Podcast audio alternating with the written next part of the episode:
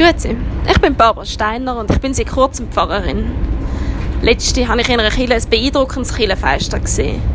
Ein Mann liegt am Boden, er schlaft. Über ihm eine grosse Leiter und auf dieser Leiter war alles voll mit Engeln. Das Fenster war ausgefüllt mit diesen Engeln und es war nichts mehr herum von dieser grossen Leere zwischen Himmel und Erde.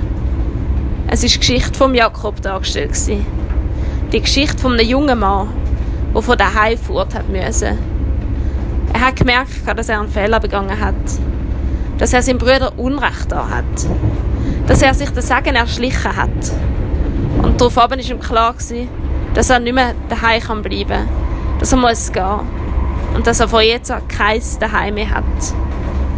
Er geht also fort, alleine, ohne Plan und ohne Ziel. Er geht fort. Niemand kommt mit, Niemand erwartet ihn. Er geht fort und ist allein. Und was dann dunkel wird, leitet er sich in der Wildnis hin. Der Kopf auf den Stein gelegt. Er hat kein Bett, kein Dach und auch keine Wände, die ihn vor den wilden Tieren schützen Und da fährt er an träumen. Er sieht den Stegen, eine Verbindung vom Himmel zu der Erde, eine Verbindung zwischen ihm und dem dort oben. Und Engel steigen uhr und ab. Die Verbindung ist real. Und in seiner Einsamkeit redet Gott zu ihm. Höchstpersönlich ist er anwesend. Und Gott verspricht ihm das Land, auf dem er liegt. Und er verspricht ihm Nachkommen. Und er wiederholt sein Sagen. Gott schenkt dem verlassenen jungen Mann genau das, was er verloren hat. Er verspricht ihm ein neues Zuhause. Einen neuen Ort, wo er bleiben kann.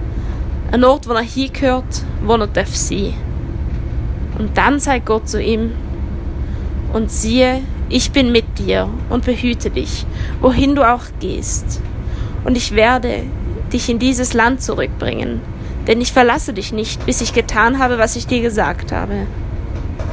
Ich bin mit dir und ich behüte dich, wohin du auch gehst. In dieser dunklen, einsamen, gefährlichen Nacht bekommt der Jakob diesen Zuspruch. In der Einsamkeit wird dem Jakob klar, dass die Verbindung zum Himmel da ist, dass sie lebendig ist. Ich finde die Geschichte sehr beeindruckend. Und so wünsche ich Ihnen, dass auch Sie die Verbindung dürfen spüren, dürfen sehen.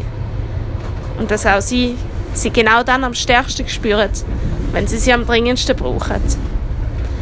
Mich hat einmal ein Bruder von Tese gefragt, ein alter Bruder, ob ich dann auch genug Zeit hätte, um zum Himmel zu schauen, um den Himmel anzuschauen.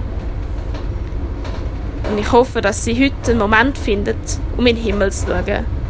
Und dass sie vielleicht, wenn sie in den Himmel schauen, sich das Bild vom Jakob wieder in Erinnerung rufen Der Himmel, wo sich auftut und wo eine Verbindung schafft zu uns, um bei uns zu sein.